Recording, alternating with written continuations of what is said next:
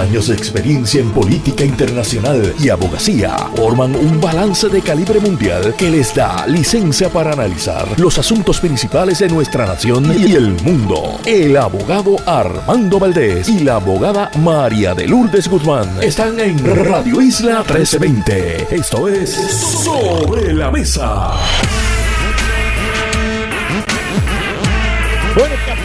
Soy Armando Valdés. Usted escucha Sobre la Mesa por Radio Isla 1320. Hoy en Sobre la Mesa, Gloria Ruiz Cuilan, periodista de política de El Nuevo Día, se sienta a la mesa en momentos en que el Partido Popular Democrático debate cómo exactamente va a celebrar dos elecciones próximas para la Junta de Gobierno y también para la presidencia del Partido Popular Democrático y además, por supuesto, hablaremos con ella sobre la entrevista que le hiciera Alejandro García Padilla, luego de que un comentarista eh, periodístico comentara y mencionara el nombre de Alejandro García Padilla como potencialmente candidato del Partido Popular Democrático para la gobernación en el año 2024, o sea, 12 años después de la elección que lo llevó a la fortaleza. Hablamos con ella sobre cómo reaccionó el ex gobernador aquí en Sobre la Mesa. Además, Ángel Matos y José Pichi Torres Zamora serán nuestros analistas de temas legislativos aquí en Radio Isla 1320 hoy jueves.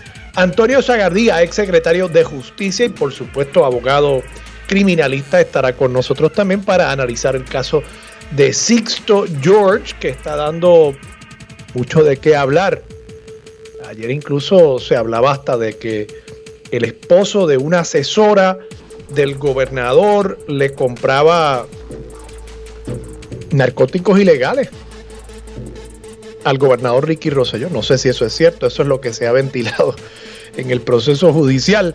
Hablamos con Antonio Zagardía sobre las repercusiones de ese tipo de expresión en un caso judicial donde efectivamente el gobernador Ricky Rosselló, ex gobernador, no está en el banquillo de los acusados. Además, José Acarón, director ejecutivo de la AARP, asociación que reúne y aboga por los intereses de los adultos mayores en Puerto Rico, estará con nosotros para hablar sobre un interesantísimo estudio que han hecho sobre la brecha digital, el acceso o no al Internet, a equipos, a servicios digitales electrónicos que tiene la población de adultos mayores en Puerto Rico. Todo eso y por supuesto, como todos los días, el mejor análisis de todos los temas de Puerto Rico, Estados Unidos y el mundo para hoy, 26 de enero del 2023, son las 8 y 4 minutos de la mañana.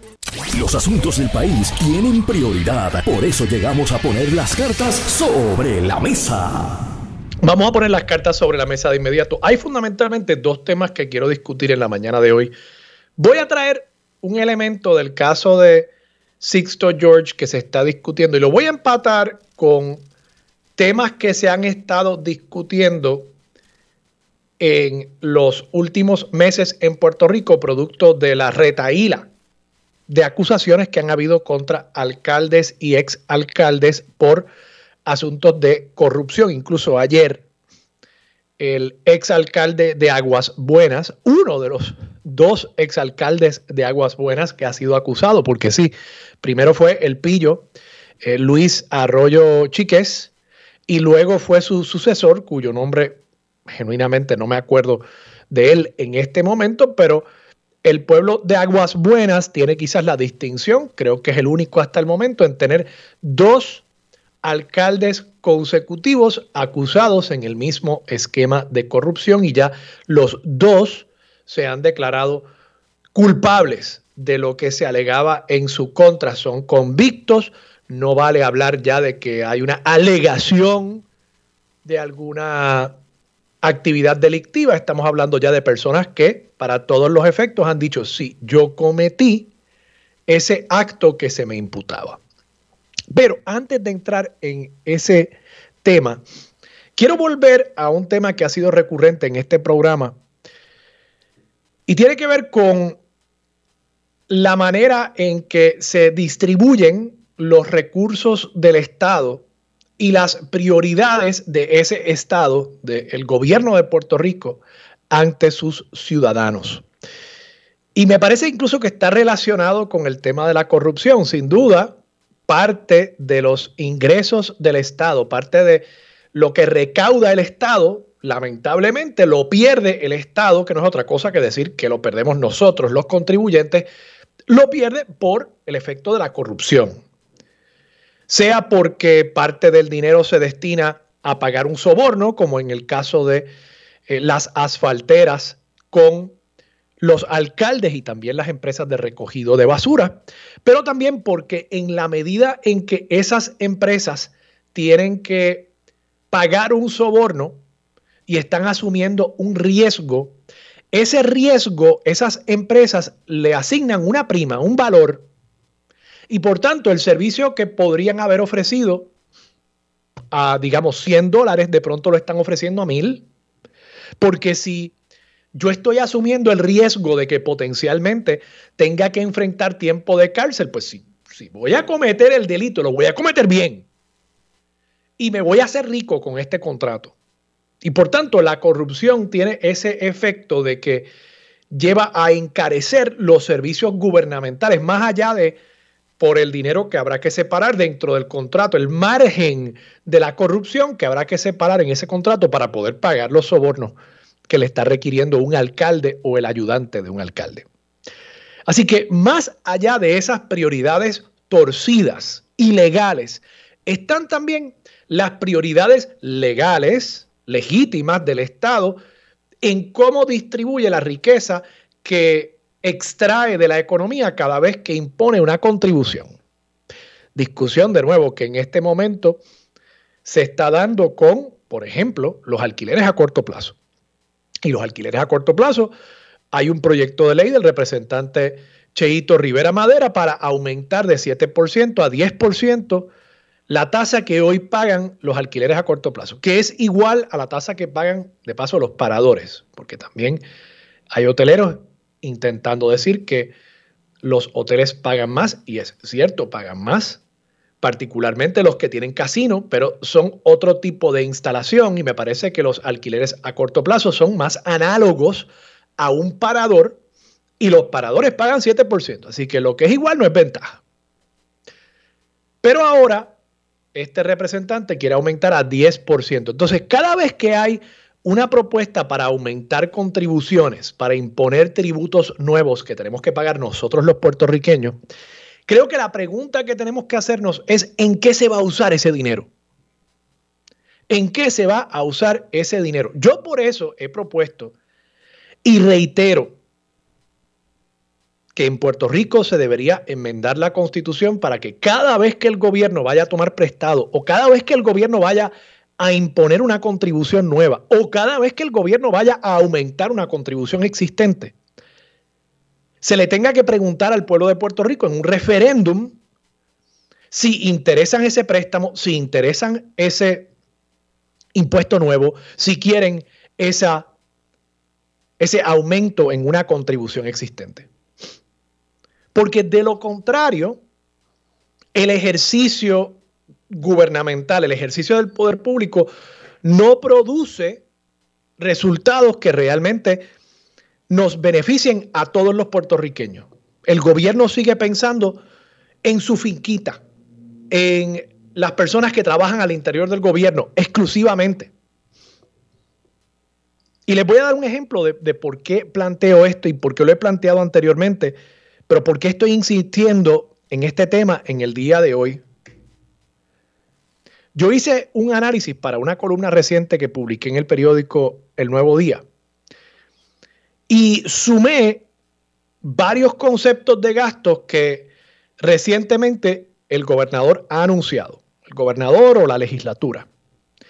Y para que ustedes tengan una idea, pues la semana pasada Omar Marrero, secretario de Estado, director de AFAF, decía que el plan fiscal que se le iba a someter a la Junta de Supervisión Fiscal no iba a contener ya más austeridad, incluso que iba a contener unos aumentos significativos en gastos. Entonces, me puse a sumar. Recientemente se repartieron 475 millones de dólares en bonos a empleados públicos. Sumemos a eso 850 millones adicionales, esto en el plan fiscal, para cubrir aumentos salariales por los próximos cinco años a empleados públicos. 314 millones anuales para los municipios, anuales.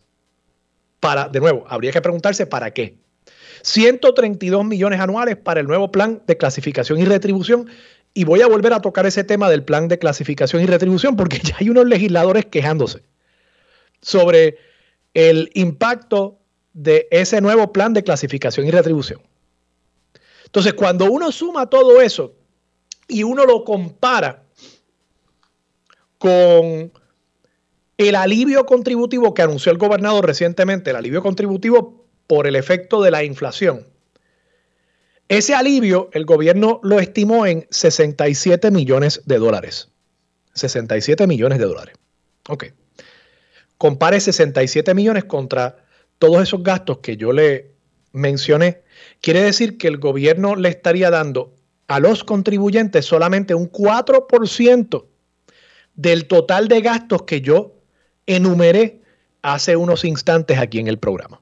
4%. O sea, para 200 y pico de mil empleados públicos, más de 1.700 millones de dólares para el millón y pico de personas que radicamos planillas en Puerto Rico y trabajamos en el sector privado, solamente 67 millones de dólares. Visto de otra forma, con un número de planillas que en el 2022 superó el millón, en promedio, el ahorro para cada contribuyente de ese gran alivio que le está proponiendo el gobierno al país, el ahorro promedio sería de 67 dólares anuales. 67 dólares anuales con huevos en el supermercado.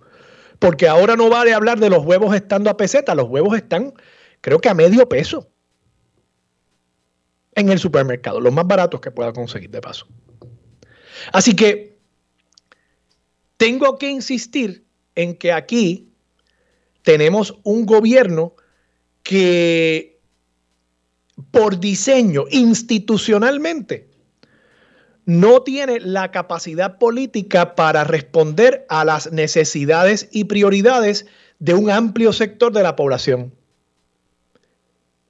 Porque si usted se fija, en Puerto Rico, el empleo en el gobierno representa solo el 18% del total de trabajadores. Y como proporción de la población es solamente un 6%, o sea, de los 3.2 millones de puertorriqueños que vivimos en Puerto Rico, en la isla, pues el empleo público es 6% del total de la población. Entonces yo me pregunto, ¿cómo es posible que siendo eso así, todos los partidos hayan hecho un pacto cómplice de decir que a quienes únicos van a apoyar con las medidas fiscales es a los empleados públicos? Que de nuevo, yo no estoy aquí preguntándome o cuestionando la corrección de estas medidas. Yo no estoy diciendo que no sean simpáticas, incluso puede que sean necesarias estas medidas, estos gastos, estos aumentos. Pero me cuestiono si podemos costear todos estos gastos sin ahogar a los contribuyentes, particularmente cuando el ahorro, el alivio que se le está proponiendo a los contribuyentes es menos del 4% del total de gastos adicionales que se ha anunciado en meses recientes como parte de una serie de medidas para compensar más justamente, pongo justamente entre comillas, a los empleados públicos. Y de nuevo, pienso que es un asunto institucional porque incluso una persona como Pedro Pierluisi, a quien yo creo que le corre hielo por la sangre, porque después de todos los problemas y obstáculos que ha tenido con la privatización del sistema de transmisión y distribución. Pedro Pierluisi ayer firmó el contrato para la privatización de la generación en año preeleccionario, asumiendo, hay que decirlo, un gran riesgo político de que si esto no sale bien, esto afecte las posibilidades que él tenga de ser reelecto. Así que tú es un tipo que le corre hielo por las venas. Pero aún así, él se ha visto en la obligación política para salir reelecto de dar todas estas concesiones a los empleados públicos, no así al contribuyente. Y entonces yo, de nuevo, tengo que cuestionarme, pero ¿cómo es eso posible? ¿Cómo existe tal desequilibrio, tal asimetría de poder entre un grupo minoritario de puertorriqueños y el resto de nosotros que estamos en el sector privado? Será, supongo yo, que como nosotros no estamos organizados en uniones, que como no hay un partido que representa a la clase media trabajadora, es más fácil ignorar los intereses de ese grupo de personas e insistir, como insiste el representante Rivera Madera, en que hay que imponerle más contribuciones a esas gestiones económicas que están permitiendo a la clase media trabajadora salir a flote. Y sí, pues quieren imponerle más contribuciones a esas actividades económicas para que, bueno, evidentemente no es para distribuirlo en alivios contributivos, porque ya hemos visto que cuando se reparte el bacalao, 96%, 96% de ese bacalao va a ir a la minoría que trabaja y pulula en torno al gobierno y solamente un 4% va a ir para el resto de nosotros. Entonces les decía que quería simplemente mencionar el plan de ajuste de el sistema de clasificación y retribución de los empleados públicos. Se supone que ese sistema sea para que a través de todo el gobierno a los empleados se les pague conforme a lo que deberían recibir o lo que recibirían en compensación si estuvieran en el sector privado. O sea, que el sector público sea competitivo frente al sector privado y que haya una uniformidad. Porque ¿qué sucede? Si usted era una oficinista en la Autoridad de Energía Eléctrica o en la Corporación del Fondo del Seguro del Estado, como esas son corporaciones públicas independientes que no se encomiendan a nadie, alegadamente, pues ahí en esas corporaciones públicas habían salarios más altos. Esa misma persona, esa misma oficinista, trabajando en el Departamento de Salud, por ejemplo, que es una agencia pública del gobierno central, pues posiblemente en lugar de ganarse 4 mil pesos en la autoridad o en el fondo, se está ganando 1.800 pesos en el Departamento de Salud. Y lo que pretendía este plan nuevo de clasificación y retribución era, pues, establecer uniformidad entre el mismo tipo de trabajo a través de todas las agencias del gobierno de Puerto Rico. Entonces, claro, para hacer eso y para evitar el tener que bajarle a la oficinista que trabaja en el fondo su salario, lo que se iba a hacer entonces era aumentar salarios para llevarlos a un mismo nivel y no afectar a nadie negativamente. Entonces parece que algunos legisladores pues no entendieron eso.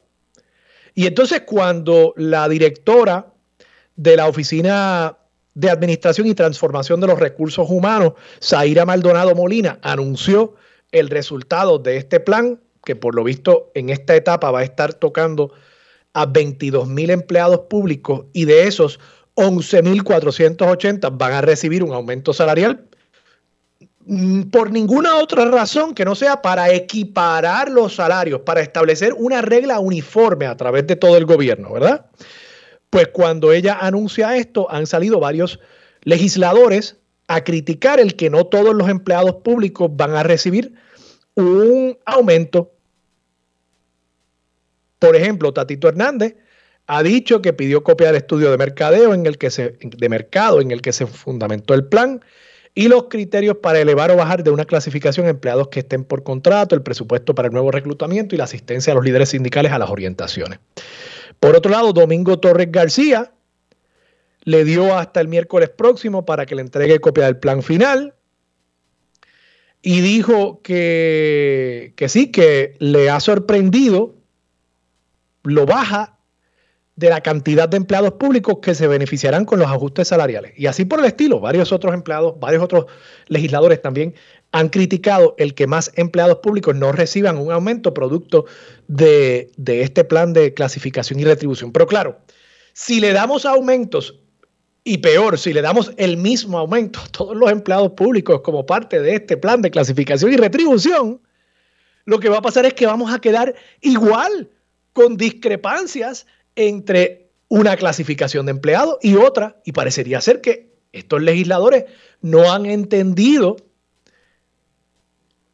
no han entendido la razón detrás de este plan de clasificación y retribución y de la uniformidad que se busca establecer entre todos los empleados públicos. Pero claro, como quieren seguir repartiendo aumentos, como quieren seguir beneficiando a una minoría que trabaja en el gobierno, pues buscan cualquier opción, cualquier alternativa para efectivamente pedir más aumentos, para conceder más aumentos y para politiquear, que no es otra cosa que lo que están haciendo, politiquear con las contribuciones nuestras, porque el dinero del gobierno, yo tengo que recordarles todos los días a ustedes aquí, el dinero del gobierno que se reparte, que reparten los políticos, no es de ellos, no es del gobierno, es del pueblo de Puerto Rico. Y lamentablemente, como les dije, el pueblo de Puerto Rico, la gran masa de la clase trabajadora, de la clase media puertorriqueña, simple y sencillamente, nosotros no figuramos en los cálculos de los políticos ni para salir electos, ni por supuesto para cuando ya están en el poder repartir ese dinero que al final del día sacaron de nuestros propios bolsillos. Vamos a la pausa, regresamos con más de Sobre la Mesa por Radio Isla 1320. Más de 25 años activa en el campo de las comunicaciones, adentrándose en temas profundos de política y gobierno. Su norte es hacer periodismo justo y de altura. A esta hora se une a la mesa la periodista Gloria Ruiz Quillan. Valdés, usted escucha sobre la mesa por Radio Isla 1320 y a esta hora se sienta efectivamente Gloria Ruiz Cuilan del periódico El Nuevo Día. Gloria, buenos días, ¿cómo estás? Buenos días para ti y para todas las personas que nos escuchan. Gloria, yo he estado durante toda la semana acumulando noticias tuyas que han sido todas eh, importantes, palo tras palo. Tú has dado eh, en el periódico esta semana. Comienzo contigo hablando sobre los recaudos de los candidatos y de los partidos. Creo que no es una sorpresa.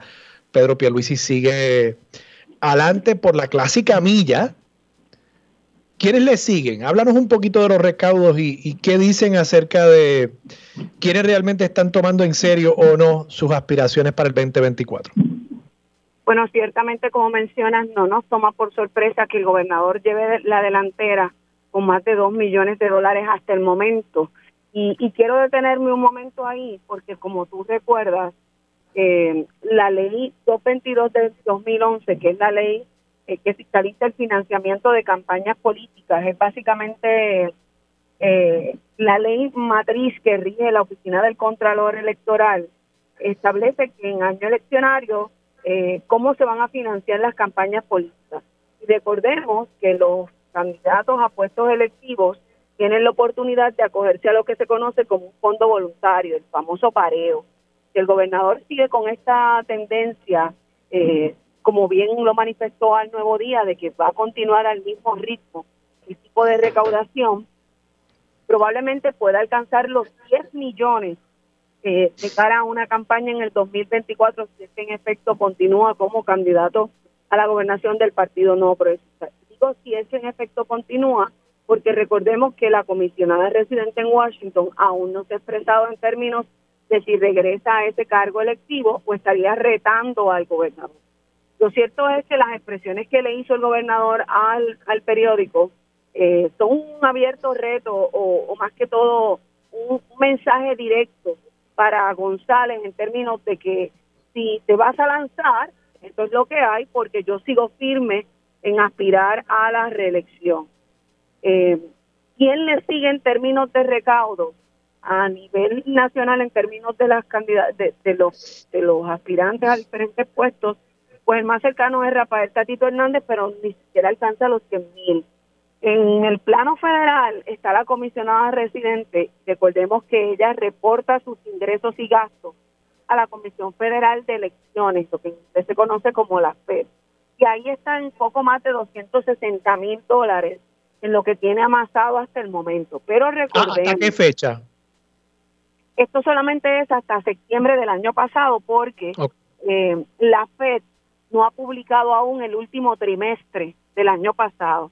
Eso es un detalle muy importante porque no estamos comparando chinas con chinas, sino chinas con botellas, dado el hecho de que el informe más reciente del gobernador es hasta eh, diciembre del año pasado, es decir, el último trimestre del año pasado.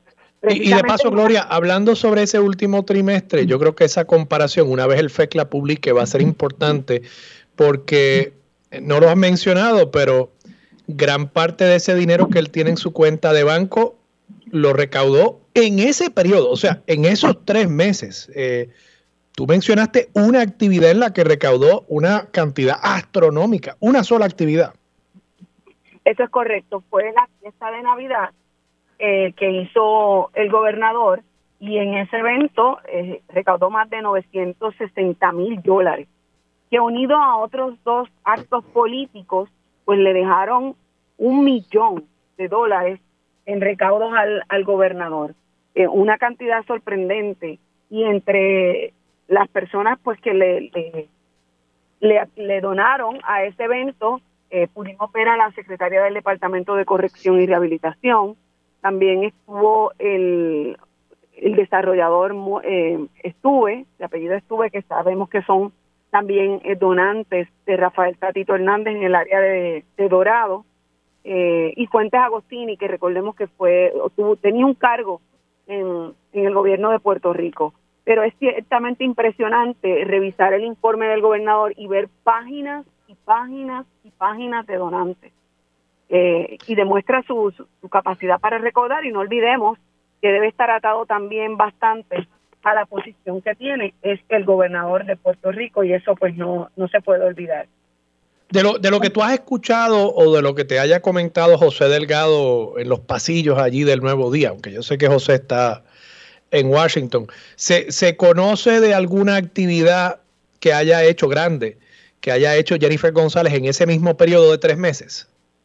Hasta el momento esa información no, no me ha llegado. Pero recordemos que la comisionada residente ha estado muy activa desde el año pasado en Puerto Rico. Ha estado hablando con, con diferentes voces, me parece a mí, eh, explicando cuál es, cuál es el terreno que posee. Eh, le hemos visto en, en actividades navideñas el pasado trimestre, precisamente compartiendo con alcaldes, con líderes de su partido en diferentes municipios. Eh, sí, al, verificar su, informe de ingresos y gastos, como dije, el más reciente hasta, hasta septiembre, eh, era notable que, obviamente tiene capacidad de recaudo y, no solamente son donantes particulares, sino que también tiene eh, comités y, y, empresas o entes que, le donan eh, con poderío en esto, por ejemplo, uniones.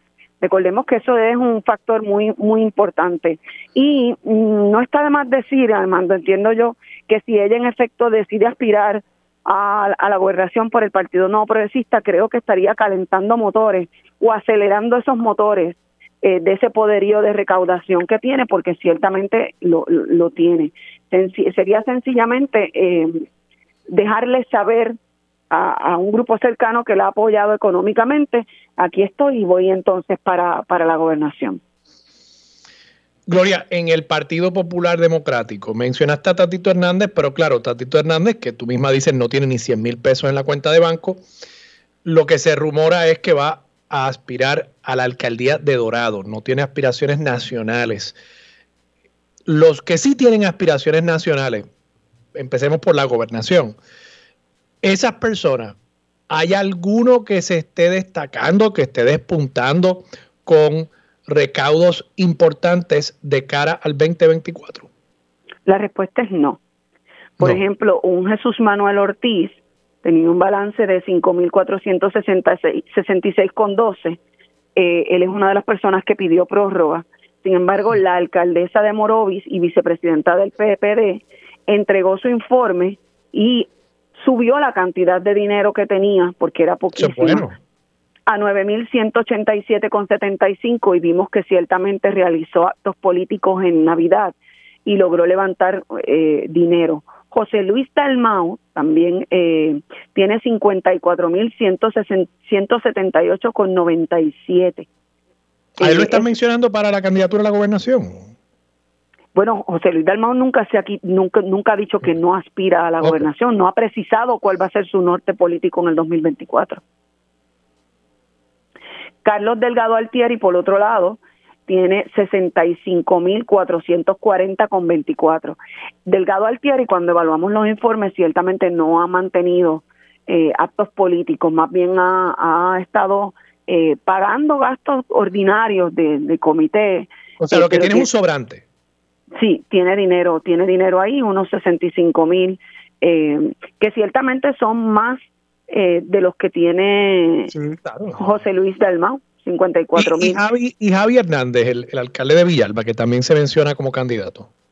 Javier Hernández tiene 26 dólares con 69 centavos.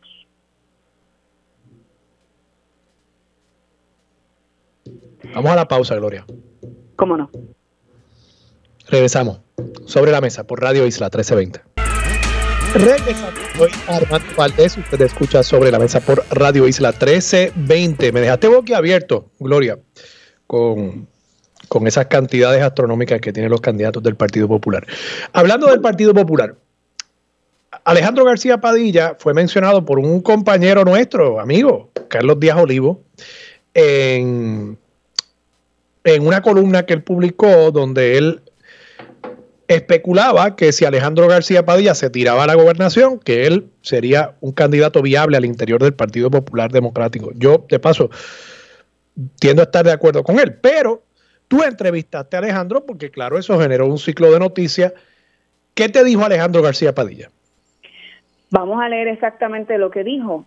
Yo participé del proceso, di lo mejor de mí, la historia me dio la razón, le toca a una nueva generación de líderes subir esos derroteros, subir nuevas colinas, alcanzar nuevas cimas.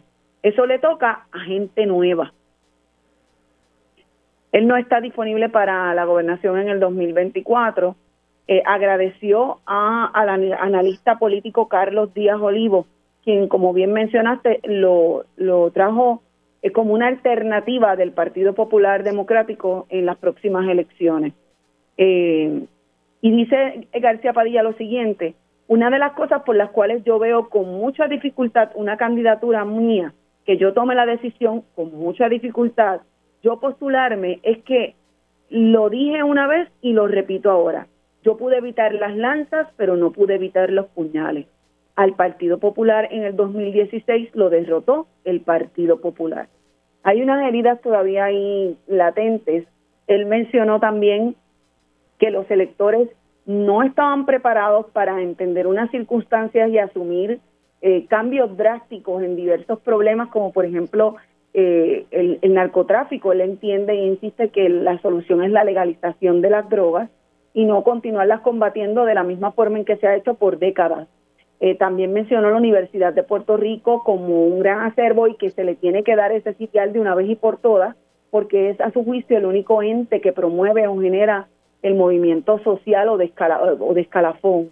Eh, y, él entiende que todavía la gente no está dispuesta a escuchar unas soluciones drásticas y sencillamente se conforma con, con soluciones sencillas, soluciones rápidas. Y fue también crítico del Partido Popular Democrático en términos de que no estaba eh, fiscalizando bien, tenía, tenía unos problemas en términos de, de fiscalización, pero no quiso dar sus recetas para lidiar con estos problemas eh, puesto que entiende que es muy fácil hacerlo desde las gradas o desde el sector público en el que se encuentra ahora mismo. Tú tuviste el beneficio de hablar con él directamente. Su contestación, ¿la entendiste? Y no, no es que vaya a cuestionar su honestidad, pero tú sabes que hay veces que los políticos dicen que no, pero mantienen y dejan una puerta abierta. En este caso, tu impresión es que no, que él cerró esa puerta. Yo entiendo que sí que cerró esa puerta. Hay un dato muy importante que menciona Díaz Olivo en, su columna, la que tuve la oportunidad de leer, obviamente. Y él menciona que en ocasiones no es tan fácil para cualquier ser humano, después que ha probado de lo que es la política, que no todo es eh, gratificante, salir del, del, confort que te brinda el espacio público y, y la comodidad que puedas tener, incluso en términos económicos, para volver a exponerte a las críticas y a todo lo que representa la palestra eh, en una posición eh, electiva. Y yo creo que, que, aquí eso se aplica bastante. Eh, no, no, no, no lo vi en ese ánimo de, voy a regresar y demás, sí lo vi como siempre muy agradecido de que se le hubiese dado la oportunidad de ocupar la primera posición electiva del país, pero, pero no lo vi en la dirección de volver a, a ese escenario. te pregunto, él además lanzó, no sé si son lanzas o puñales, pero eh, lanzó unas críticas al menos al Partido Popular Democrático. Es correcto, mencionó que el partido se muestra desarticulado en su fiscalización y en sus propuestas.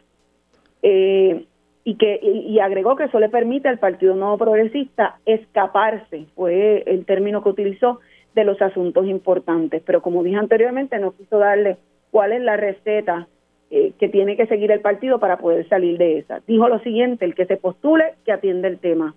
Y, también dijo que sabe a quién favorecerá para la candidatura a la gobernación del PPD, pero que en estos momentos no lo iba a revelar eh, porque entiende que sería injusto que en este momento lo diga. Esas son palabras textuales. Recordemos que eh, entre las personas que hasta el momento suenan para la gobernación en La Pava, Jesús Manuel Ortiz, que es el representante en este momento, mantiene una relación muy cercana con el y de mucho afecto con el ex gobernador, así que no sería difícil pensar que esa es la persona que favorece, entiendo yo. Sí, eh, y, esa crítica que él hace al Partido Popular Democrático en este momento en el que además, y tú publicas una nota hoy sobre el proceso, el proceso de, de, selección de nuevos miembros a la Junta y además un nuevo presidente para el Partido Popular Democrático, eh, él, se expresó sobre este proceso, él es miembro de la Junta, te, dijo algo acerca de, de cómo está luciendo el partido, incluso en temas que no son programáticos, sino simplemente de, administración básica de la estructura de la colectividad. No hablamos ciertamente de, de esta reunión que está planteada para el próximo, el, el próximo lunes. Sin embargo, fíjate que, que fue contundente en términos de cuestionar cómo se muestra, cómo se muestra el partido. Y esto lo hizo precisamente en momentos en que miembros de esa Junta de Gobierno del Partido Popular Democrático denunciaron que no había información, no había transparencia respecto a varios temas de la colectividad. Algo tan sencillo como saber dónde está el reglamento nuevo, redactado en blanco y negro, que se aprobó en la Asamblea de Reglamento eh, realizada en noviembre pasado, porque no lo tienen, no tienen información. No sabían ni siquiera cuándo se iba a reunir la Junta de Gobierno cuáles son los pormenores de las elecciones que tiene que realizar el PPD en febrero y en mayo, cuándo se abre el proceso de erradicación de candidaturas. Básicamente lo que dijeron era que estaban oscuras. Y eh, recordemos que la elección, la, la más próxima es el 26 de febrero. Estamos hablando que lo que falta precisamente en el día de hoy es un mes.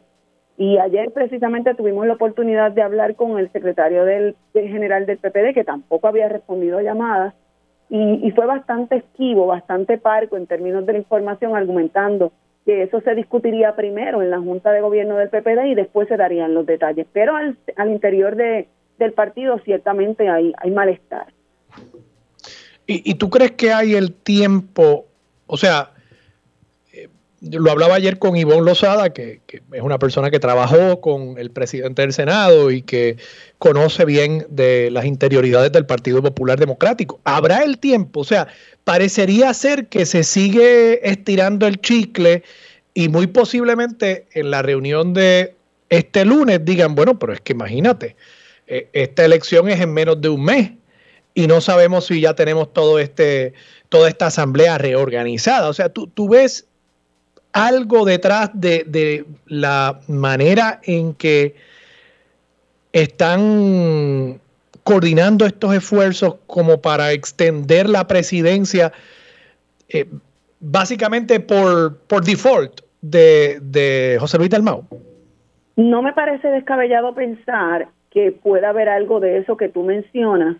Eh, y, y, lo digo con tanta seguridad pensando en lo que sucedió el año pasado. Recordemos un poco cuando José Luis Dalmao propuso que se llevara a elección el futuro del Estado Libre Asociado y una elección para escoger el liderato completo del Partido Popular Democrático y eso se estuvo posponiendo, posponiendo, posponiendo hasta que finalmente era inminente que la fecha que se había anunciado, que era agosto, era imposible de cumplirse con ella. Por eso ayer una de las preguntas que le hice a Luis Vega Ramos era si ella entendía que había el tiempo suficiente. Y él prácticamente rebotó la pregunta diciendo, bueno, eso fue lo que escogió la Asamblea. Y hubo que recordarle, sí, la Asamblea escogió eso, pero fue en noviembre y el partido no ha actuado y ya vamos para febrero. Eh, me parece que puede haber algo de eso. Igualmente te recuerdo que está pendiente el proceso de reorganización del PPD, que tampoco se sabe a ciencia cierta por dónde va, es decir, tenemos ya un 70% reorganizado, un 90%, esa cifra nunca se ha provisto. Y el mismo ex secretario del PPD, eh, que tuvimos la oportunidad de entrevistar, nos dijo que él la había dejado encaminada, pero que no la había terminado cuando renunció en noviembre pasado. Y la información que quieren los populares es saber cómo estamos, porque eso es crucial para ir al próximo evento electoral. Pero esa información no ha trascendido. Eh, esa, esa reorganización, recordemos que como no ha terminado, hemos obtenido información en el sentido de que en esa junta de gobierno se puede acordar, bueno, pues vamos a escoger los presidentes eh, eh, municipales que nos faltan, que son estos líderes que necesita el PPD en municipios que no regenta. Vamos a hacerlo eh, mediante una de estas elecciones que tenemos próxima, la de febrero o la de mayo. ¿Por qué?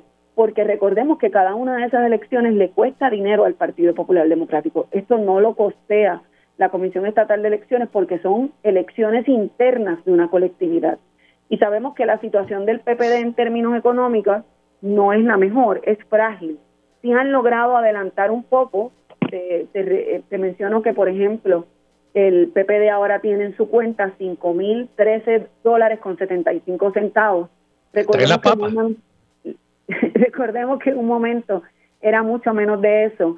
El PNP, eh, no podemos hacer la comparación directa y hago la salvedad porque no ha entregado su informe más reciente, pero recordemos que el año pasado estaba en negativo. Tampoco es que está muy bien. Aquí hay una tendencia de los, de los presidentes de partidos a rezagar la colectividad y hacer actividades para, para sus candidaturas. Y, y no es una, no es una, una dinámica nueva en la política, lo hemos visto por muchos años que utilizan el partido como una herramienta, pero sus arcas reflejan mucha fragilidad. De paso, Gloria, me tengo que ir a la pausa, pero rápidamente, ¿cuánto habían estimado sería el costo de la elección de mayo? Las dos elecciones, el comisionado electoral del PPD estimaba que necesitaría poco más de 100 mil dólares. 100 mil dólares. Entonces, y, y entiendo que le iban a pedir a los candidatos que fueran a aspirar la mitad del dinero, ¿no? No es la mitad. La elección de mayo, que tendría que escoger ese liderato presidente y vicepresidente, había un compromiso en la Asamblea de Reglamento de que debían aportar para realizar esa elección. ¿Cuánto es la aportación? No lo sé. Entonces cuesta 100 mil dólares y tú me dices que el PPD tiene 5 mil pesos. Estoy haciendo una suma aquí. PPD tiene, déjame ver, 5 mil pesitos. Ok. ¿Cuánto tenía Javi? 5 mil 13 con 75 centavos. Está bien, lo, está bien, 5.013. Bueno, cuando estamos hablando de estas cantidades, sí, hay que sumar hasta, hasta el último peso. Javi, ¿cuánto tenía? ¿Quién, perdón? Javi, Javi. 200, voy a brincar aquí un momento de tabla. Hernández tenía, el alcalde de Villalba presidente de la asociación, 26 dólares con 69 centavos. Lo voy a redondear a 27. Ok, entonces eh, tenía eh, Carmen Maldonado, creo que era la más que tenía, ¿no? Con 9 mil pesos, algo así. Sí, pero quien más tiene en este momento es Rafael Tatito Hernández. Por eso, pero, pero Tatito no va a aspirar a la presidencia. Correcto. Carmen es eh, tiene en este momento 9.187. Ok, 9.200 pesos. Está bien. ¿Y, y, y, Jesús Manuel? Jesús Manuel tiene 5.466 con 12 centavos. Pues mira, entre todos, a todos switch tienen 20 mil pesos. Le falta 80 mil para la elección para poder costear la elección, ni hablar de una campaña a esa elección. Digo, y, bueno, también está José Luis Dalmau, pero habrá que ver si él decide aspirar. Gloria, gracias. Siempre a la orden. Un abrazo. Hablamos el jueves próximo. Vamos a la pausa, regresamos con más de Sobre la Mesa por Radio Isla 1320. Aquí discutimos los temas legislativos con fuentes expertas, directas y sin miedo a hablarle al pueblo. Ahora se une a la mesa los legisladores José Pichi Torres Zamora y Ángel Mato.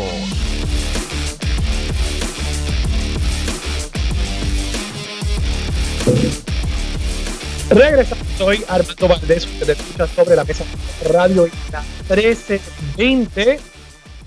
Me dice ir aquí que Pichi no contesta pero tenemos a Ángel Mato. Y si alguien está cerca de Pichi que le dé un jamaquión y le ponga el teléfono en la mano para que conteste o nos llame. Nos llame. Estamos aquí esperando para que él se una al panel político de los jueves, pero ciertamente está con nosotros Ángel Matos del Partido Popular Democrático. Ángel, buenos días, ¿cómo estás? Buenos días para ti, Armando. el pueblo de Puerto Rico se ha activado la alerta Amber. Pichi Torres Zamora es un caballero caucásico de seis pies de alto, blanco, eh, delgado, eh, muy delgado. Así que si usted lo ve por ahí, la bocina y que, atienda. mira, yo creo que ahí llegó, chequéate. ¿Está ahí? Pichi. Indio, Indio, ahí. Ay, mira para allá, para lo que aparece Pichi, Cristiamado. No me hables de eso que me pongo malo. me, me tuve que pagar los pleneros. Tengo tres mil pesos en Calle que no me quieren devolver el depósito. Por favor, no me hablen de eso. Felicidades a los subcampeones, ¿verdad? Porque segundo llegaron, ¿no? Eran dos. no, felicidades. De verdad que a los indios y, a Carolina, de verdad que a los gigantes, que felicidades a ambos por, por lo que han fue, por, el fue, lo que merece el pueblo de Puerto Rico, un juegazo. ¿Qué más usted quiere? 2 a 1 Mayagüez, parte baja de la novena, tres bolas, dos strikes, el empate en tercera y la victoria bateando y se ponchó. Pues aquello fue un final cardíaco. Eh, yo como quiera estoy radicando una resolución para prohibir la entrada a Maco Oliveras al municipio de Carolina, entre otras sanciones que yo espero apoyo de mis compañeros, pero lo dejamos para el martes. bueno, buenos días. Me, ha revolcado la vispero aquí. Perdón, Armando, buenos días, buenos días, sorry, que tenía que, tú sabes. No te preocupes, yo sé que... Yo sé que se apasionan, se apasionan con estas finales. Eh, Pichi, Ángel, varios temas que discutir, varios temas legislativos propiamente. Quiero comenzar con uno que está dando mucho de qué hablar. Y, Ángel, yo sé que este es un tema que tú particularmente te has destacado como eh, un legislador que realmente se ha enfocado en esta materia y, que le ha prestado mucha atención. Eh, y, y, creo que eso habla bien de ti. A veces los legisladores quieren meterse en todos los temas y yo sé que incluso tú eres portavoz, pero te has enfocado mucho en el tema del turismo. Y hay un proyecto que se está discutiendo en la Cámara de Representantes, entiendo que es de la autoría, al menos uno de los autores es eh, José Cheito eh, Rivera Madera, y el proyecto pretende muchas cosas, pero fundamentalmente hay dos temas que están causando un poco de controversia. Uno sería el requerirle a los dueños de alquileres a corto plazo que en la medida en que dediquen más del 30% de la propiedad entiéndase, si la casa tuviese cuatro habitaciones, pues si le dedican dos habitaciones, ya eso sería la mitad o en teoría pues toda la propiedad sería el 100%. En la medida en que dediquen más del 30% a, ese, a ese, esa actividad económica, ¿verdad? De alquiler a corto plazo, requerirle que tengan que cambiar el permiso de uso de esa propiedad de residencial a comercial. Y bueno, sabemos que eso sería esencialmente prohibir la práctica porque eh, muy difícilmente las decenas de miles de personas que han montado su kiosquito con un alquiler a corto plazo van a poder conseguir esos permisos con la oposición de los vecinos. O sea, eso sería prohibirlo. Es otra manera de decir, queremos que en Puerto Rico no haya alquileres a corto plazo. Eh, entonces, la segunda parte es que quiere además aumentar de 7%, que es actualmente a 10% el, el impuesto que pagan esos alquileres a corto plazo. Empezaría preguntándole a ambos, y comencemos contigo Ángel, ¿qué ustedes opinan de esta propuesta? Pues mira, eh, Pichi, eh, Armando, esta medida que radica el compañero Rivera Madera y que comenzará el primero de febrero con su proceso de vistas públicas, tiene que establecer un marco regulatorio a un fenómeno que tenemos en Puerto Rico en donde de 15 mil habitaciones endosadas se ha duplicado el ofrecimiento de habitaciones gracias a los alquileres a corto plazo. Quiero usar ese término para no culpar a Airbnb porque también habría que añadir HomeAway, Expedia, John a John y no puedo estar repitiendo la lista 20 veces. Eh, eh, la figura de alquiler a corto plazo no es una nueva. Acá en Isla Verde, muchos de los condominios que dan para la playa en su escritura matriz tienen este fenómeno y por eso no hay un arrastre de controversia, pero hay otras zonas que son zonas comerciales ya de su faz, como el viejo San Juan residencial, que aunque tu casa es tu casa, tenemos que reconocer si, que más, si más de X por ciento de tu ingreso es de una actividad que estás usando tu casa como medio de lucro, pues tenemos que reflexionar, número uno, un marco regulatorio, un marco de permisología, que el ofrecimiento sea uno estandarizado y lo más, y la prenda de gran precio, la paz de las comunidades residenciales. Eh, habrá, se habrá visto a través del tiempo discusiones, recuerdo la más caliente, una comunidad en la avenida Piñero, casi cerca del Teodoro Moscoso, frente a Manuela Pérez, conocida como Los Pinos, que por tener el Teodoro Moscoso tan cerca, los residentes han, número uno, convertido su casa en casas de alquileres al corto plazo bajo la modalidad de alquilar cuartos, media casa o casas completas.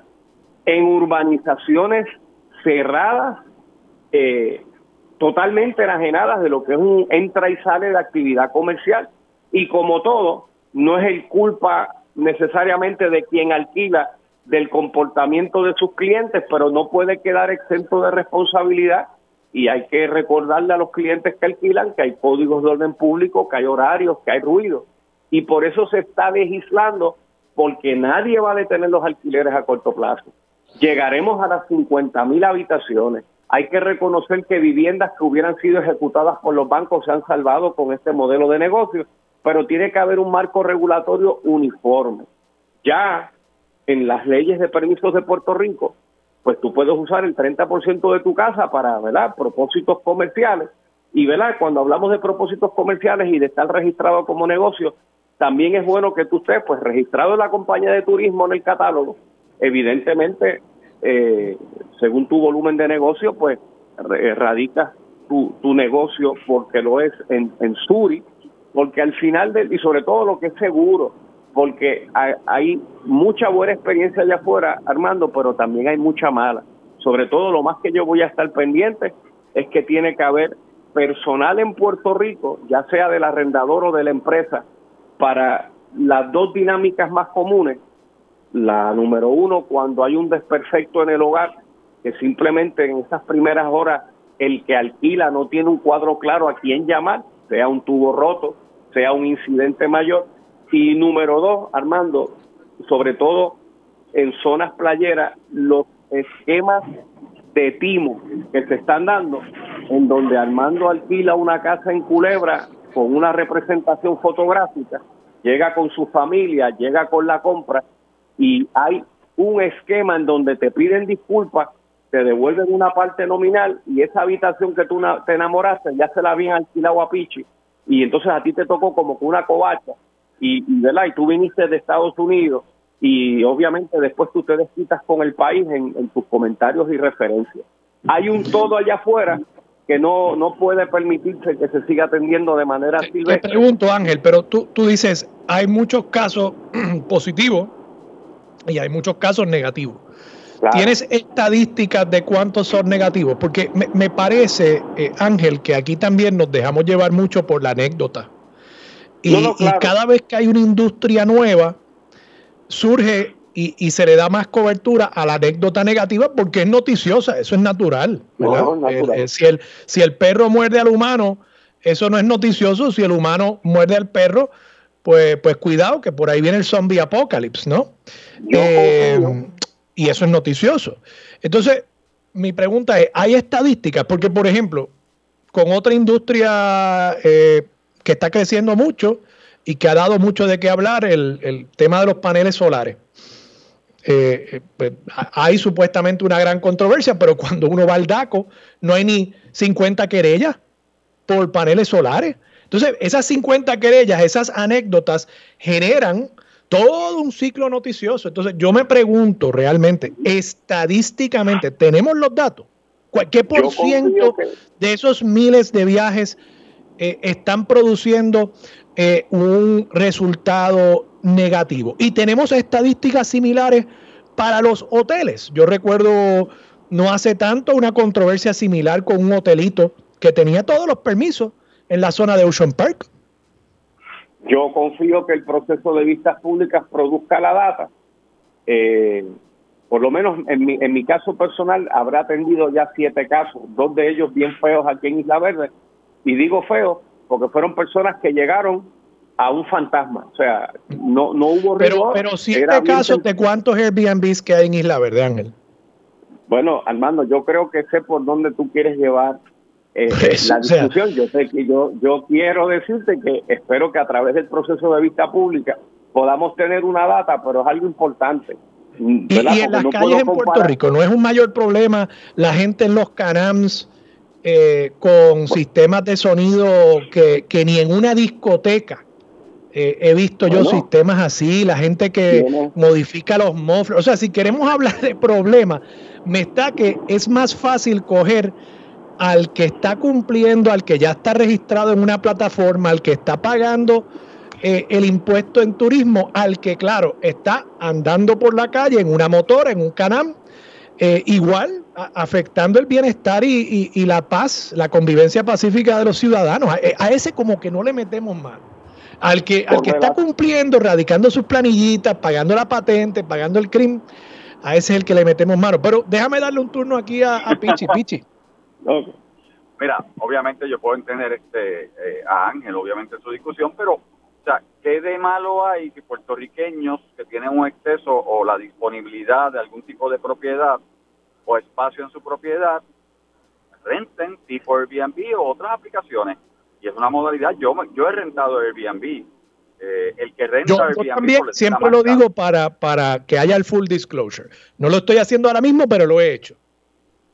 Yo, yo he rentado. ¿Y qué yo hago? Yo siempre busco los reviews. Yo quiero, ese mercado se basa en review de las personas, se basa en la propiedad. Ahora, yo puedo entender lo que se quiere hacer, pero entonces pedir que se cambie a comercial una propiedad que normalmente sabemos que, mira, el 90% de los, vamos, a, vamos a ser, vamos a ser conservadores, decir que el 60% de los Airbnb en Puerto Rico están en áreas residenciales que no van a cambiar a comercial, estás está destruyendo un mercado, estás destruyendo personas y un turismo que podría llegar a Puerto Rico y llega a Puerto Rico de otra manera porque obviamente, mira, aquí hay puertorriqueños que van a Europa y me han dicho, mira, yo me quedé en hostales, me quedé en Airbnb o me quedé en otra plataforma en Europa porque esa es la forma de viajar. O hay personas que vienen a Puerto Rico a hacer negocio y no se quieren quedar en un hotel, se quedan en un tipo de, de, ¿verdad? De, actividad de renta eh, de este tipo de este tipo de renta. Así que yo no, yo no veo por qué ponerle excesivamente unos controles. Ah, que sí podríamos poner los controles de reglamentación y una oficina de reglamentación más allá de lo que tenemos para verificar este, las condiciones, para inscribirse, para poner unos requisitos de inscripción, de sanidad y otras cosas, claro que sí, no tengo problema. Que podríamos aumentarle el 7% que están pagando o el IVO que están pagando, porque obviamente las aplicaciones por hacer negocio en Puerto Rico están requeridas a, a, enviar el 7% de lo que reciben eh, a Hacienda y las personas que hacen negocio y adquieren dinero de eso también a radicar en su planilla, mira, podríamos levantar porque el, el canon de aquí en los hoteles es mayor del 7%, o sea, el canon que se cobra. Así que podemos, en eso yo no tengo problema, porque es un, mira, es un mercado turístico, es un mercado... es, igual, es igual al de los paradores, de paso, Pichi. Vamos a, porque también eso es una cosa que se ha seguido repitiendo. Puerto Rico hay tres tasas, 7% para los paradores, 9% para los hoteles, 11% para hotel con, eh, con casino, y creo que los moteles pagan 9% también. Eh, pues, pero, pues pero son las tasas. la pregunta la pregunta que, queremos hacer, en términos de, legislativamente hablando, para ese sector, en términos de un sector que está trayendo personas y que puede dejar de revenir para, para, para el Estado. Pero mira, Armando, coincido contigo en el sentido, o sea, yo creo que las experiencias de Airbnb o la plataforma que sea, ya voy Airbnb porque es la más conocida, ¿verdad? Este, son las experiencias positivas son más que las negativas. Claro. Eh, una que otra experiencia negativa, claro, que hace noticia, porque lo negativo hace noticia más que lo positivo. Es una realidad, vamos, en todo. Sí, pero yo quisiera ir... Pitch, eh, digo, Ángel, Ángel. No, no, tú, perdona, es cuestión de dos segundos. Lo que pasa es que tenemos que entender, cuando hablamos de la imagen y la reputación de un destino, si yo voy a viajar para España por primera vez y me encuentro que Armando escribió una un mal review, un mal comentario de una propiedad particular, eso influye en mí, tal vez no discriminar el destino, pero en ese apartamento no me quedo porque yo conozco al mando. Y, pues idea.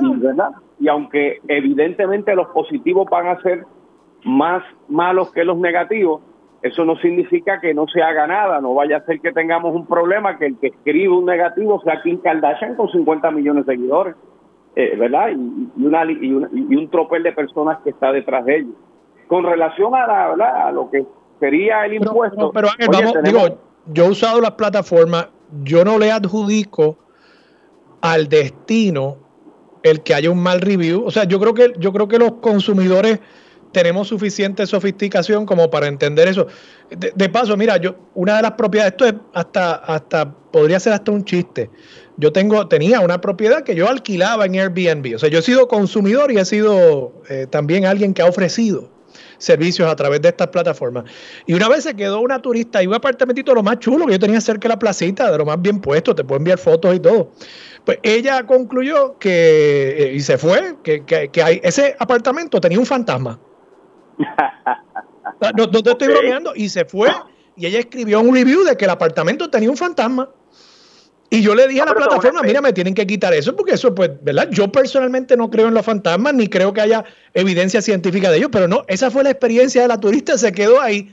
Yo seguí alquilando la propiedad como si nada, porque los, los, consumidores eran lo suficientemente inteligentes como para ver eso y decir, pues mira, esa persona es una loquita.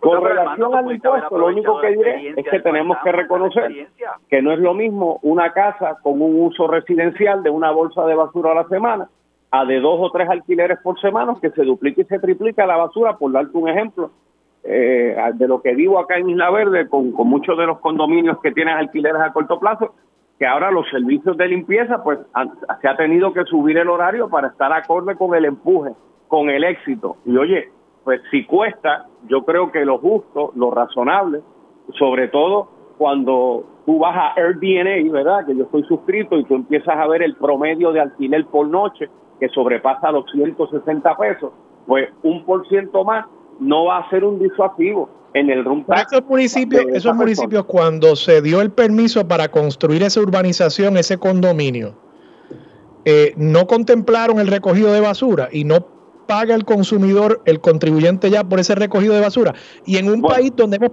perdido 600 mil residentes en 20 años, ¿tú me quieres decir a mí que, que, que los Airbnbs compensan y duplican por la pérdida de 600 mil individuos que generaban basura antes. es que no, no, entiendo la lógica, de verdad, detrás de ese argumento tampoco. no, sé. hay cientos, por no decirte miles, de propiedades residenciales que ahora son alquileres a corto plazo, porque me quiero alejar de un estaban abandonados y eran criaderos de mosquitos.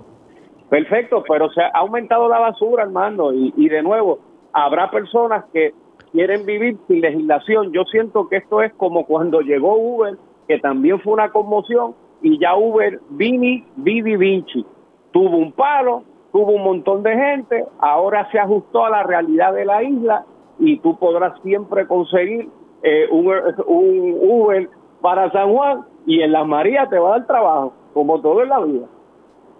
Pero en las Marías tampoco conseguías un taxi antes, ¿no? O sea, es que no... Eh, y ahora, ahora hay servicio de transporte para los residentes. Antes había solamente taxi para turistas. O sea, es un gran ejemplo, creo, de cómo... Eh, y, de paso, yo fui abogado de Uber en ese proceso.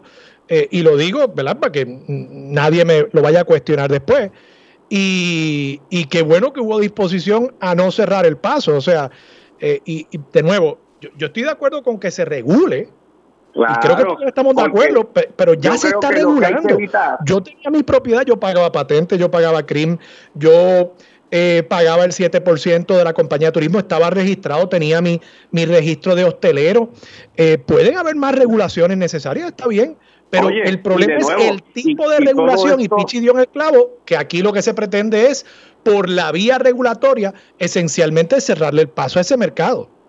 Bueno, Armando, yo difiero de esa interpretación y el proyecto no es una laja tallada, acaba de ser radicado y comenzarán las vistas públicas. Y como todo en botica, yo prefiero un marco regulatorio bien montado y de consenso a que tú tengas 78 marquitos regulatorios porque las 78 legislaturas municipales empiezan a radicar su teoría de cómo ponerle monta a esto. Y tiene, por ejemplo,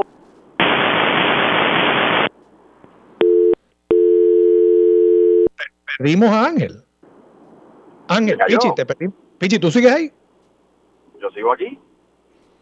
Bueno, no sé por qué perdimos a Ángel. Yo no estoy en el control de paso, que quede claro. Yo no tuve nada que ver, ni creo que nadie haya tenido nada que ver. Se le habrá caído la llamada. Pichi, yo tengo, un último comentario tuyo. yo tengo las manos arriba. Dime. un, un último comentario. Pichi. Perdí a Pichi también. Bueno, pues perdí a los dos. Pues hasta aquí llegó el panel. Gracias a Pichi, gracias a Ángel Mato. Diferimos, pero siempre con mucho respeto y analizando a profundidad los temas que le importan al pueblo de Puerto Rico y al futuro, al futuro de nuestra economía. Vamos a la pausa, regresamos con más de Sobre la Mesa por Radio Isla 1320. Regresamos, soy Armando Valdés. Usted escucha Sobre la Mesa por Radio Isla 1320. Me dice el aquí que él tampoco él tampoco tuvo nada que ver con la caída de esas llamadas, que fue simplemente una situación de problemas de comunicación telefónica, esas cosas pasan. Yo le creo al iraquí. Antonio Zagarría está con nosotros, ex secretario de Justicia, abogado criminalista. Buenos días, Antonio, ¿cómo estás? Buenos días, Armando. Un placer hablar contigo. Muchas gracias, Tony. Tony, te pregunto, eh, tú has estado pendiente al caso de, de Sixto George, ¿no? Pues mira, sí, como yo sé que normalmente en estos casos al único secretario que llaman es a mí. Yo quisiera que llamaran a, varios para poder eh, reaccionar, pero yo cumplo como, como obligación y sigo el caso de lo que sale en los medios. Y lo que te puedo decir que hasta este momento eh, yo no he visto los elementos del delito de extorsión, dándole credibilidad a Anthony Maceira, que lo hizo correctamente, eh, hizo y, no tiene que ver nada con credibilidad, es creyendo toda la prueba que ha desfilado hasta ahora y, el único testigo vinculante de lo que tengo entendido es Maceira, porque era el que se reunía con Sisto George en privado y fue el que lo grabó, unas grabaciones que no están muy bien y, y entonces Maceira tiene que fiel de blanco a lo que se dijo en esa en esa grabación Claro, una grabación no sustituye el caso porque Materia estuvo presente. Claro. Así que de lo que ha vamos, a, vamos a ir paso a paso. Elementos del delito. Elementos del delito, ¿verdad? Es como una especie de lista que incluye el legislador en la definición de cada crimen para eh, poder probarse ese delito, ese crimen en el tribunal. Y si usted no cumple, en teoría, ¿verdad? En teoría, con toda la listita, pues usted no probó el delito. Se supone que un jurado o un juez diga no culpable, ¿verdad? Y, puede ser algo como eh, este delito requerirá que eh, haya intención, o sea, que la persona realmente quería cometer el delito. No es, que por accidente la persona se tropezó y, y, al tropezarse le dio un puño en la cara a otra persona, ¿verdad? No, no, es que tenía que haber intención de darle el puño a la persona. Y así por el estilo, pues, y ese, ese puño tiene que haber causado un daño que requirió atención médica, por ejemplo. Así son los elementos del delito. En el caso de extorsión, tú dices, no se están cumpliendo hasta el momento con todos los elementos del delito, si damos por buena la prueba que se ha presentado. ¿Por qué tú dices eso? ¿Qué elemento falta en el caso de la fiscalía? Ok, básicamente la prueba es que Sisto George le hizo un acercamiento a Anthony Maceira porque conocía que él no, Raúl Maldonado hijo, tenía un chat devastador para la administración de Ricardo Rosselló y que él, Sisto George, podía montar un equipo de publicidad con personas que estaban bajo la producción de él para mitigar el huracán que se avecinaba o que ya había salido. La prueba no es que Sisto George dijo, Anthony, si ustedes no me dan a mí el dinero, uno, y no me firman unos contratos, yo me voy a encargar de que ese chat salga y voy a utilizar mis programas para desbancar a Ricardo Rosselló. Ese es el delito de extorsión. Pero si la prueba es que el que controlaba el chat era Raúl Maldonado y que él iba a hacer lo que él, aunque fuera una mentira que esté diciéndole Sixto George a, a, a Maceira, pero el daño no lo iba a causar Víctor George, el daño lo iba a causar Raúl Maldonado según la prueba que ha desfilado. Y eso no es extorsión, porque la extorsión requiere... si estuviesen trabajando en, en común acuerdo. Bueno, pero el común acuerdo no se presupone, hay que probarlo. Hay que probarlo. Y ya sabes, hay que probarlo. Ahora, si hay un testigo que dijera, es que si hubiese un concierto con un acuerdo, Raúl Maldonado yo estuviera acusado. Sí. Y no está acusado. No sé si tan siquiera es testigo, no sé si está Eso anunciado. es una debilidad del caso de la fiscalía. Esa es la falta del elemento principal del delito de extorsión. Y, y- y- O sea, y- si, si, si Raúl y Maldonado, quien habría sido el que ejecutaría la acción que se amenazaba, si él no es acusado, pues entonces, ¿cómo pueden acusar al mensajero? Un poco es lo que tú estás planteando. Mi- mi- Mira, de lo que yo he visto en San Sebastián del Pepino, hubiesen dicho, no lo puedo decir tan crudamente en la radio, que eh, Sixto George le quería dar una acogida de tontejo a Maceira, eh, haciéndole creer que, eh, que esto iba a pasar, como pasó, que él podía hablar con unos artistas, eh, que él los tenía en la nómina porque eran sus empleados, y, y, Maceira ante ese, ante ese cuadro pues hizo lo que correctamente había que hacer, este los deportó, él se encargó de, de grabar las conversaciones, Eh, yo no sé hasta dónde le dieron permiso para grabar, porque aparentemente a quien único que grabó fue a Maceira, eh, perdóname, a Sisto George. Entonces con, con esos elementos la gente se ofusca en los chavos, ok, pidió dinero, pero el elemento de que el que está pidiendo el dinero era el que iba a causar el daño. Mira, un ejemplo bien, bien clásico. Fulano de tal, si tú no me das a mí 10 mil dólares, yo tengo una foto, una foto tuya con tu amante y yo la voy a publicar en las redes sociales y te voy a crear un escándalo. Eso es extorsión. Pero tú decir, aunque sea mentira, porque eso hay que probarlo, que venía un huracán y que tú te ibas a encargar de que las casas tuvieran unas tormenteras especiales para que todo el mundo tuviera tranquilidad. Pues eso es una cogida de tontejo, pero no, no, es, no, es, no es extorsión. Sí, sí. O, o, o igual, el mismo caso que tú estás usando de ejemplo, si yo le digo a alguien o alguien le dice a alguien, mira, eh, tal persona, fulano, tiene unas fotos de tu esposa y me dijo que si tú no me dabas chavo, él las iba a publicar, pero yo no tengo control de lo que haga fulano. Bueno, ahí, hay un elemento diferente, porque ahí, ahí me estás planteando el ejemplo de que el que tiene la foto habló conmigo y me puso en una conspiración para pedir dinero. Eh, eh, ahí, hay un, ahí, hay un, poquito más de carne para la fiscalía, Okay. inclusive, inclusive este Valdés.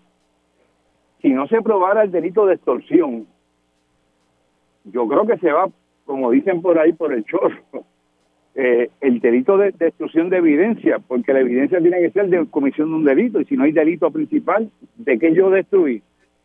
Si yo no cometí delito.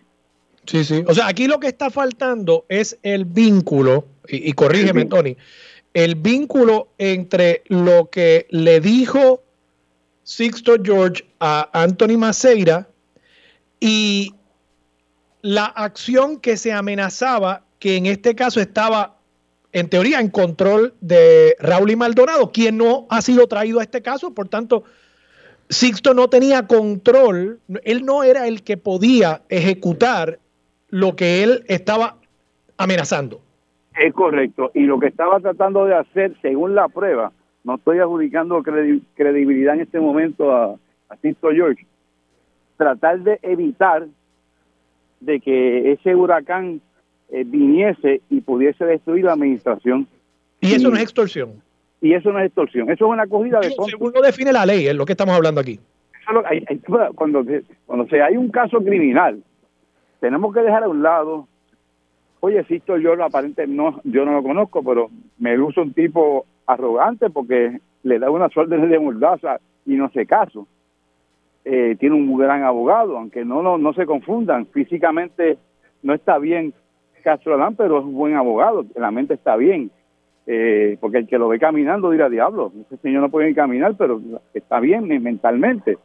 Así que tenemos que dejar a un lado los sentimientos anti Maceira, los sentimientos anti anti Sisto George y, y ponernos nosotros como los jurados que podemos ser que solamente vamos a adjudicar el caso por la prueba y la prueba que ha desfilado no se dan los elementos de extorsión y no creo que se vayan a dar porque el, Maceira es el testigo principal no creo que tengan otro testigo que pueda establecer los elementos de la extorsión, porque el, el extorsionado fue Maceira y ya Maceira terminó el directo.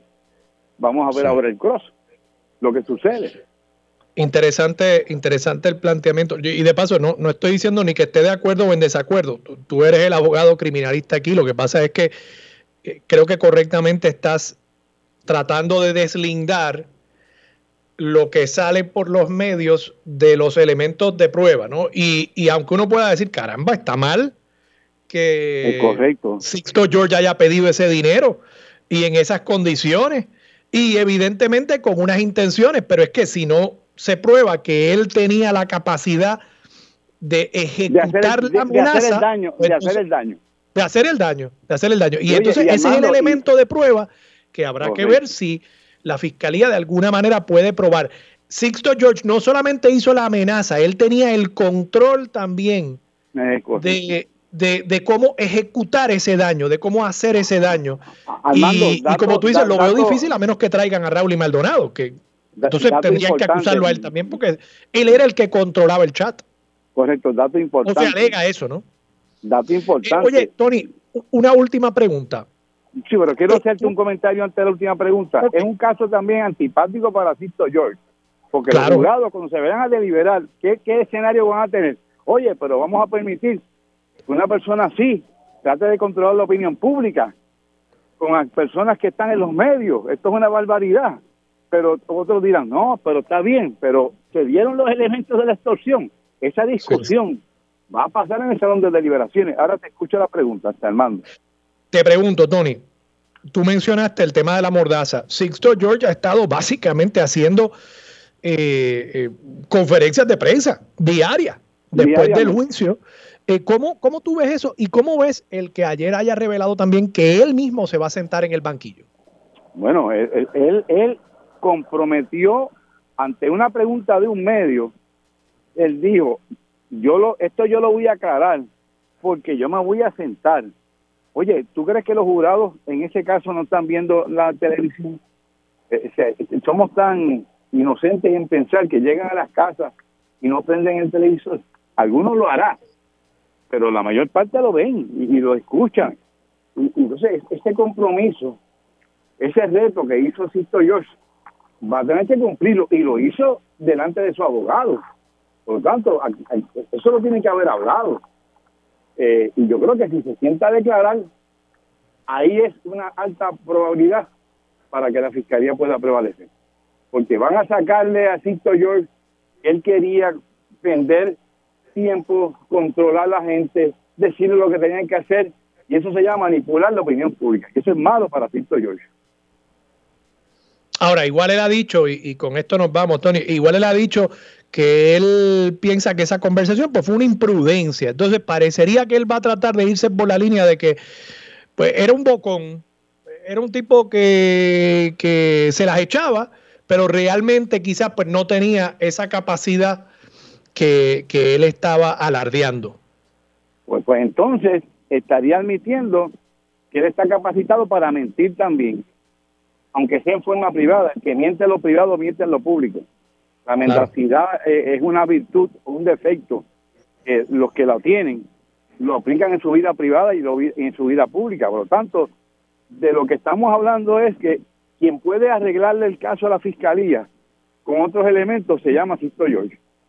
Interesante. Sí, sí, claro. Y entonces, obviamente, en la medida en que admita que estaba exagerando o mintiendo, otra forma de pensar. Y que iba, a manipular la opinión pública. en entredicho su testimonio. Claro, y que iba a manipular la opinión pública con mentiras, con posiciones. Un jurado, ¿tú crees que verías con simpatía eso, hermano? Sí. Bueno, Tony, gracias. un análisis interesante de este caso. Sí. Antonio Zagardía, ex secretario de Justicia. Vamos a la pausa, regresamos con más de Sobre la Mesa por Radio Isla 1320. Regresamos. Soy Armando Valdés. Usted escucha sobre la mesa por Radio Isla 1320. Se sienta a la mesa el amigo José Acarón, director ejecutivo de la AARP. José, ¿cómo estás? Placer estar aquí contigo, Armando. Y oye, feliz 2023 a ti y a toda la gente que nos escucha. Igualmente, igualmente. José Acarón, que además de ser un gran amigo es también compañero de Radio Isla 1320. Ustedes siguen con la Juntilla 60 Plus, ¿verdad? 50, 50 Plus. Seguimos todos los jueves eh, de 7 a 8 y esta noche precisamente tenemos a eh, Volkers, el que dirige toda la parte de eh, Internet eh, desde Fortaleza. Tenemos a Wanda Pérez de la Alianza de Telecomunicaciones. Tenemos a Nixa, eh, Aricha Collazo, que Cox de Estudios Técnicos y, de, y para presentar el estudio que vamos a hablar ahora. Y tenemos a la gente de eh, Internet Society para hablar todo del tema sobre Internet y el acceso a este. Excelente. Y precisamente, José, la razón por la cual te traje es porque AARP ha publicado eh, un interesantísimo estudio realizado junto a estudios técnicos sobre la brecha digital. En otras palabras, el acceso que tienen o la falta de acceso que tienen los adultos mayores al Internet, con todas las implicaciones que eso tiene para los servicios públicos a los que pueden acceder, la capacidad económica de desarrollar negocios eh, a través de eh, esos medios, acceso a la familia, relaciones sociales. Háblanos un poquito del estudio, ¿qué encontraron? Pues mira, precisamente por eso es que estamos, ella Vicente está buscando la innovación para transformar los diferentes aspectos y en este momento el acceso a la Internet. Porque como tú muy bien dices, es el acceso a la telesalud, a la compra de alimentos preparados o no preparados, transacciones financieras, compras generales, servicios del gobierno, acceso a transformación, combatir el aislamiento social y la conexión entre la familia con la gente que se ha ido. Así que esto tiene un impacto bien grande en la calidad de vida de todos, pero especialmente en aquellos gente, adultos mayores que pueden tener un problema de movilidad. Esto también tiene un impacto económico porque es un renglón importante de consumo. La gente mayor, el 27% de la población tiene eh, 60 años o más Estamos hablando de que es una cuarta parte. Las compañías no pueden, tienen que mantener en ese mix de mercado el, consumidor adulto mayor. Y una cosa importante, siempre se habla del 38% de la gente mayor que vive bajo nivel de pobreza, pero estamos hablando ahora de la oportunidad del otro 62% que vive sobre el nivel de pobreza. Eh, y la, pandemia impactó esto grandemente y de otras cosas que se han encontrado es que desde el 2015 al 2022 aumentó la población de mayores de 50 55 años en las redes y en Internet de 33% a 72%. Eh, la, la pandemia, si algo trajo bueno, fue que se abrió para el uso de la parte de Internet y el trabajo a la distancia, remoto. repítenos esa cifra, eh, José. Eh, pues las personas mayores de 55 años aumentó el uso de Internet de 33 en el 2015 a 72 en el 2022. ¿Y por qué medio están accediendo esas personas al Internet? Mayormente es por la parte del teléfono móvil. Por el teléfono. Este, este, la penetración del teléfono móvil es bien grande en Puerto Rico. Todo el mundo tiene el acceso a la mano, pero hay dos cosas que tenemos que hablar. Número uno, ya la después FEMA, después del huracán María, dio billones de dólares para hacer eh, banda ancha a través de todo Puerto Rico, y eso está trabajando Claro y Liberty, para que para el 2027 haya 100% de los hogares tengan acceso a banda ancha. Pero el acceso no es solamente el acceso a la infraestructura, es cuán, accesible es económicamente y número tres es la parte del saber el uso del Internet de forma segura y ahí es donde que tenemos que trabajar muchísimo para que la gente mayor sepa usarlo. Porque muchas veces tengo el teléfono, eh, llamo, etcétera, pero no uso las aplicaciones para beneficiarme con todo lo que hablamos anteriormente. Así que eh, eh, ese, ese dato ese dato de 33 a 72% eh, eh, es self-reported. O sea, ustedes le preguntaron a, los adultos mayores y ellos decían, sí, yo uso el Internet. Eso ha sido a través de varios estudios que se han hecho. Está el del SMI que habla del uso de Internet, que se hace anualmente. Y hay otras fuentes que se han utilizado para llegar a esos números. Lo interesante es que, pregunto porque igual es que quizás hay un poquito más de conciencia acerca de lo que es el Internet. Quizás las personas ya lo estaban usando. O sea, en el 2015 ya había una penetración muy alta también de teléfonos móviles inteligentes y quizás no había la conciencia de que esto del Internet era otro servicio más que yo tenía en el teléfono, ¿verdad? Eso es así. Estamos hablando también que entre las limitaciones que hay por el acceso a Internet está la parte geográfica, no es lo mismo el área rural y el área urbana, la parte de ingresos, la edad, la composición familiar, las destrezas. Y todo esto eh, también hay unos impactos que ha tenido eh, el uso de Internet. Eh, el negativo es el costo, complejidad, diseño de programas, falta de adiestramiento. Eh, y algunas de las, conversaciones que hemos hecho, pues además de hacer el estudio, se hizo un conversatorio en diciembre eh, y estos fueron los hallazgos, las recomendaciones que se hicieron del grupo. Ahí estaba la gente de Fortaleza, la gente de telecomunicaciones, todas las organizaciones que promueven y trabajan con Internet. Y las recomendaciones fueron desarrollar una alianza colaborativa para propulsar la educación digital, que esto promueva lo que es la equidad digital, promover que las aseguradoras y proveedores hagan estudios y educación sobre Internet. Oye, en vez de pagarle a las aseguradoras el grooming de un perro, de la educación de Internet a la gente mayor para que entonces tengan acceso y mejorar su calidad de vida a otros servicios, incluyendo la telesalud y incluir programas de educación también de prevención de fraude cibernética, adiestramiento a cuidadores, etcétera. Para esto, Armando, nos hemos estado reuniendo con Wanda Pérez, que es de la presidenta de la Alianza de Telecomunicaciones. Ya la junta de ellos aprobó la, pertenecer a esta alianza con nosotros. El viernes tenemos reunión en Fortaleza con Borges y su equipo, porque ahora hay unos fondos que bajaron de de federales para la equidad digital y es importante que se designen fondos a la parte de educación para el uso de Internet a estos sectores. Así es que estamos trabajando con todo esto en este momento. Es un momento perfecto, una alianza colaborativa, los fondos federales que vienen, el estudio da el awareness de que tenemos que trabajar con esto. Y esto es una inversión en nuestro capital humano para el futuro. Sin duda. Mucha gente mayor está empezando a hacer negocios, empresarismo, necesitan acceso a Internet también. Claro. Así que esto va a impactar todos los niveles de calidad de vida de nuestra población, de todas las edades, pero mayormente de los adultos mayores. José, te lo agradezco mucho. Para más información, esta tarde, ¿a qué hora? A las 7 de la noche vamos a tener a Volkers, que es el director de toda parte de digital del gobierno la de Puerto Rico. 50 Plus. Pueden escuchar más sobre este estudio a las 7 de la noche hoy aquí en Radio Isla 1320. José Caro, muchas gracias. Un placer estar allí siempre contigo. Un abrazo. Y para los que interesen un buen taller sobre temas de historia, hoy la Fundación Felisa Rincón de Gautier tiene un taller presencial y a través de sus redes sociales Puerto Rico y la primera campaña de vacunación del mundo, la Real Expedición Filantrópica de la Vacuna de Viruela 1803 a 1813.